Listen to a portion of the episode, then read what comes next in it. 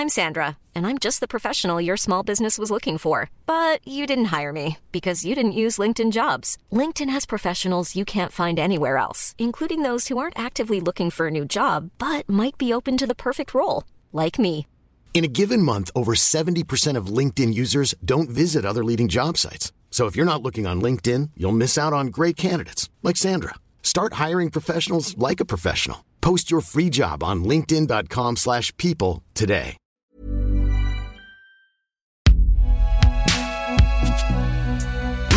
Partez sans moi et embrassez Binge Audio pour moi.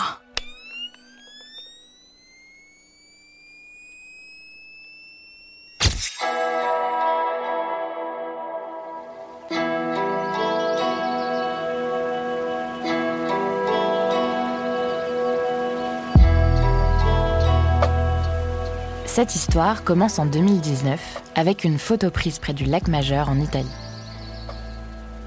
Sur ce cliché franchement pixelisé, on distingue deux hommes. L'un d'entre eux est un agent du renseignement russe, l'autre un militaire français. Ils travaillent en Italie pour l'OTAN, l'organisme international de défense collective qui réunit des militaires de nombreux pays, des États-Unis jusqu'à l'Estonie.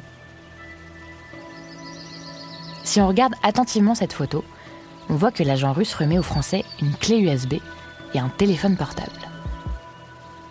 Est-ce un acte anodin, le fruit du hasard, ou bien le début d'une affaire de compromission d'ampleur internationale Pour cerner le profil du militaire que nous appellerons Marc, il faut revenir sur son parcours.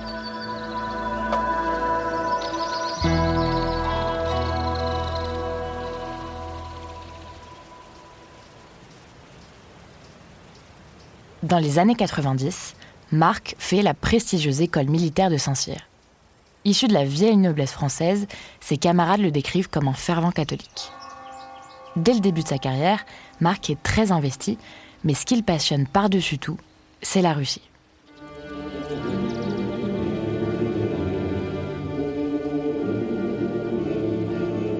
Ça fait des années qu'il apprend la langue, ce qui lui permet de passer deux ans comme attaché de défense au Kazakhstan, un pays à forte influence russe. C'est sans doute cet intérêt pour la culture slave qui attire l'attention des services de renseignement russes à l'affût de la moindre proie. Ils ne ménagent pas leurs efforts pour recruter des agents doubles, et Marc en est le parfait exemple.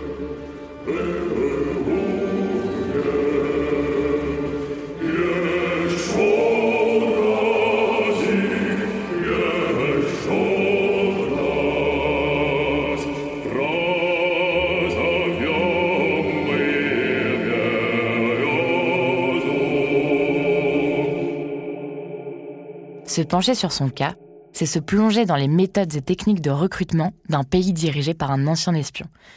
D'ailleurs, on dit souvent en Russie qu'il y a un espion dans chaque famille. Yuri, l'espion qui figure sur la photo aux côtés de Marc, en fait partie. Il appartient à ce qu'on appelle le GRU, le renseignement militaire russe. Leur particularité, c'est de ne pas faire dans la dentelle. Ils se spécialisent dans le sale boulot, comme les actions de sabotage ou les assassinats, avec bien sûr l'Europe comme terrain de jeu. On les connaît notamment pour avoir tenté d'empoisonner l'ancien agent Sergei Skripal au Royaume-Uni, mais aussi pour avoir ciblé un marchand d'armes hostile à Moscou ou participé à un coup d'État pro-serbe au Monténégro. Et leur particularité, c'est qu'ils continuent d'envoyer ce qu'on appelle des illégaux, c'est-à-dire des agents russes qui passent des années à s'entraîner pour prendre une identité qui n'est pas la leur. Ils ont été des dizaines à se faire passer pour des Américains, des Anglais ou des Brésiliens. Le but des agents du GRU, c'est de recruter en masse des sources potentielles. Des universitaires, des journalistes ou encore des militaires, comme Marc. Car ils le savent, les informations qu'ils pourraient fournir sont précieuses.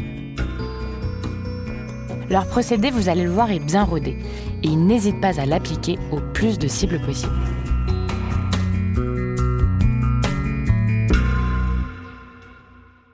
En règle générale, les membres du GRU agissent sous couverture.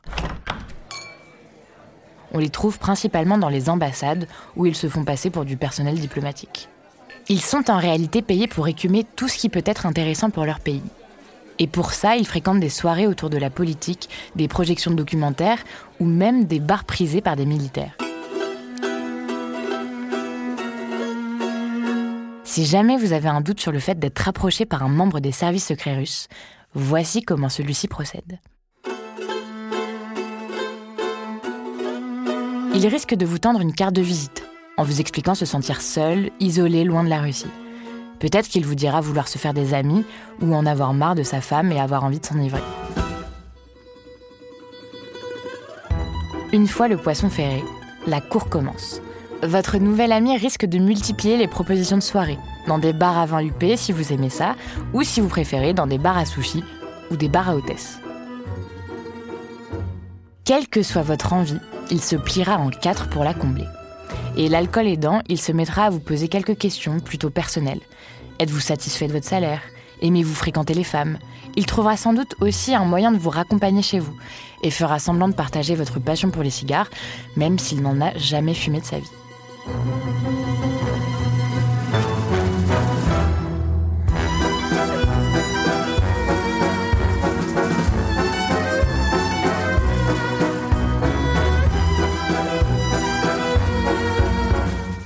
Vient ensuite le moment de la requête.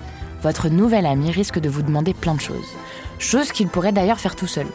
Pouvez-vous lui acheter un téléphone ou lui transmettre un manuel d'utilisation de caméra?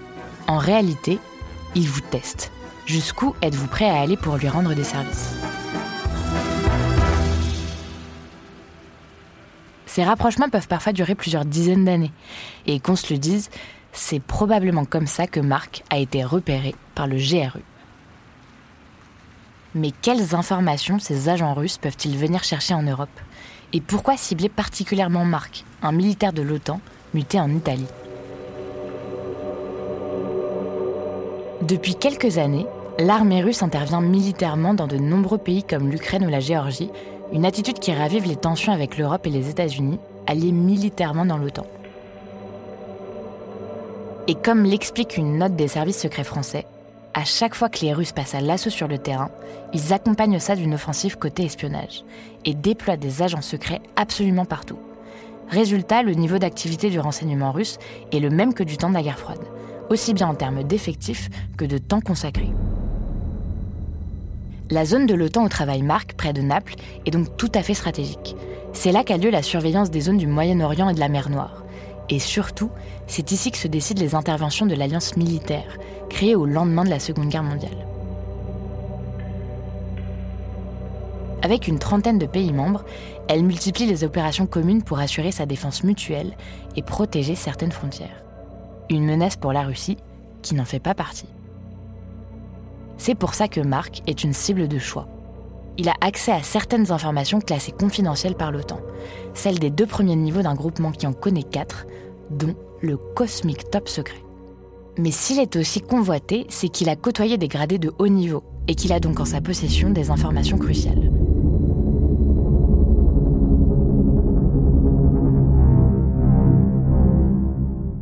Si Marc accepte cette collaboration, c'est le jackpot pour les services de renseignement militaire russes. Car en toute discrétion et sans que personne ne le soupçonne, il peut récupérer des dizaines et des dizaines de documents et des rapports classés confidentiels.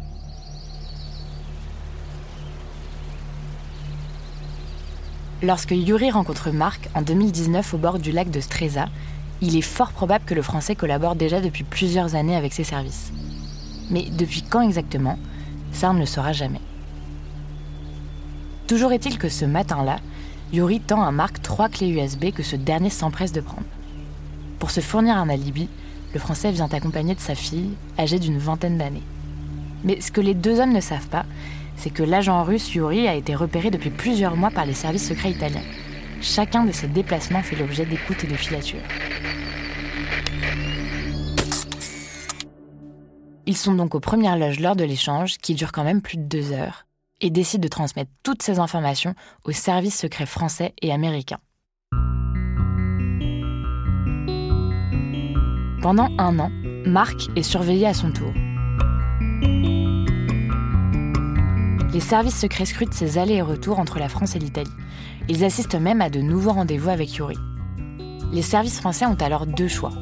placardiser Marc dans un service où il sera inoffensif jusqu'à l'heure de la retraite, ou bien transmettre le dossier à la justice, au risque peut-être de devoir laver leur linge sale en public. Alors qu'ils sont habitués à régler les choses en interne, ils décident cette fois-ci de transmettre ce dossier à un juge d'instruction.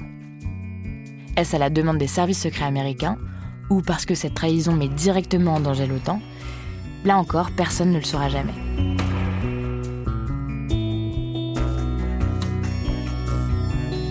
À la suite de l'enquête qui dure un an, Marc est arrêté et mis en examen. C'est Florence Parly, alors ministre des Armées, qui l'annonce à la radio le 30 août 2020. Une première dans le monde feutré et confidentiel des services secrets. Ce que je peux dire, c'est que confirmer qu'un officier supérieur est sous le coup d'une procédure judiciaire hein, pour euh, transmission euh, ou atteinte euh, à la sécurité. Et si il est sous cette procédure judiciaire, c'est parce que le ministère des Armées a pris l'initiative de saisir le procureur de la République en enclenchant ce que l'on appelle un article 40. Donc c'est à l'initiative du ministère des Armées que cette procédure judiciaire a été initiée et maintenant... De quoi, euh, de quoi est-il soupçonné pour vous? Ah bah ça c'est euh, évidemment euh, c'est à la justice maintenant que de l'établir. Ce que je peux dire c'est que nous avons pris toutes les mesures de sauvegarde qui étaient nécessaires et maintenant il faut que la justice puisse faire son travail dans le respect du secret de l'instruction.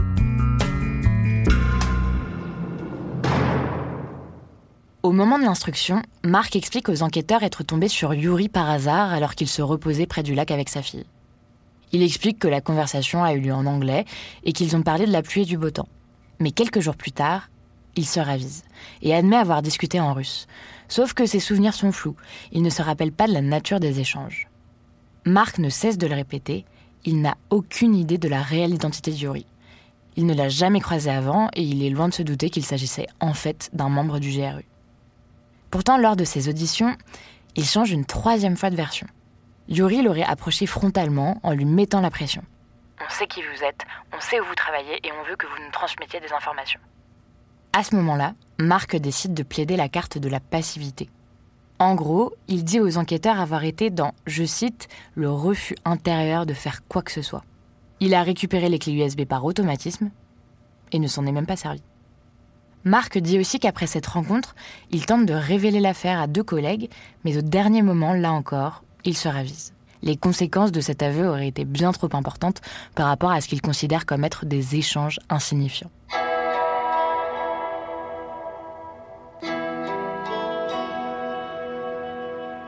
À la fin de son audition, il dit se sentir incompris et explique que sa russophilie n'a jamais été utilisée à sa juste valeur par l'armée française. Marc est placé sous contrôle judiciaire dans l'attente de son procès. Il est mis en examen pour livraison d'informations portant atteinte aux intérêts fondamentaux de la nation. Son avocat communique peu, mais il insiste sur le fait que Marc n'a jamais été pris en flagrant délit en train de transmettre des documents aux agents russes. Si la trahison est avérée, Marc encourt jusqu'à 15 ans de réclusion. Il sera jugé par une cour d'assises au cours de l'année 2023, sans doute à huis clos, secret des informations oblige. Des cas de cette ampleur en France, on les compte sur les doigts d'une main. Surtout dans un contexte comme celui-ci. Depuis l'invasion de l'Ukraine par l'armée russe en 2022, le rôle stratégique de l'OTAN a été renforcé. Au moment où l'agressivité des services secrets de Vladimir Poutine s'est décuplée, l'Europe multiplie les actions pour montrer qu'elle veille au grain. La France a expulsé la même année plus de 35 faux diplomates qui étaient, en fait, des membres du GRU. Et le cas de Marc pourrait bien être un avertissement envoyé aux autorités russes.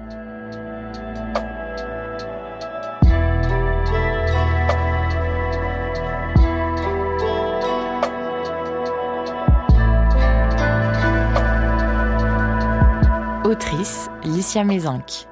Narratrice Juliette Livartowski. Réalisateur Quentin Bresson. Productrice Charlotte Bex et Juliette Livartowski.